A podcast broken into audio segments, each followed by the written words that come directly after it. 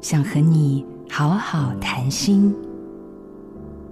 每个人的行为都是由动机所引发，一种来自内在，另一种来自外在。以阅读为例，内在动机的人沉浸在细细咀嚼一字一句的过程，他们能够从中感到满足快乐。但是，当你想要塑造知青或上进的形象，就必须让人觉得你读好多书哦，而且都是艰涩难懂的文学作品，借此获得外界的肯定。虽然可以暂时提升幸福感，但这份幸福感并不稳定，也不恒常。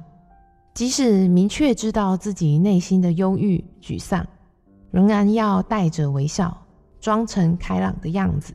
因为若是别人知道我有情绪困扰，若是让别人知道我心情不好，事实上，内在也好，外在也罢，他们都是同时存在的。试着觉察行为背后的动机，摆脱外在追求带给你的束缚，跨越评价焦虑，面对真实的自己。我是心理师洪培云。做自己的主人，找回你的心。印心电子，真心祝福。好家庭联播网，中部地区古典音乐台 FM 九七点七，北部地区 Bravo FM 九一点三。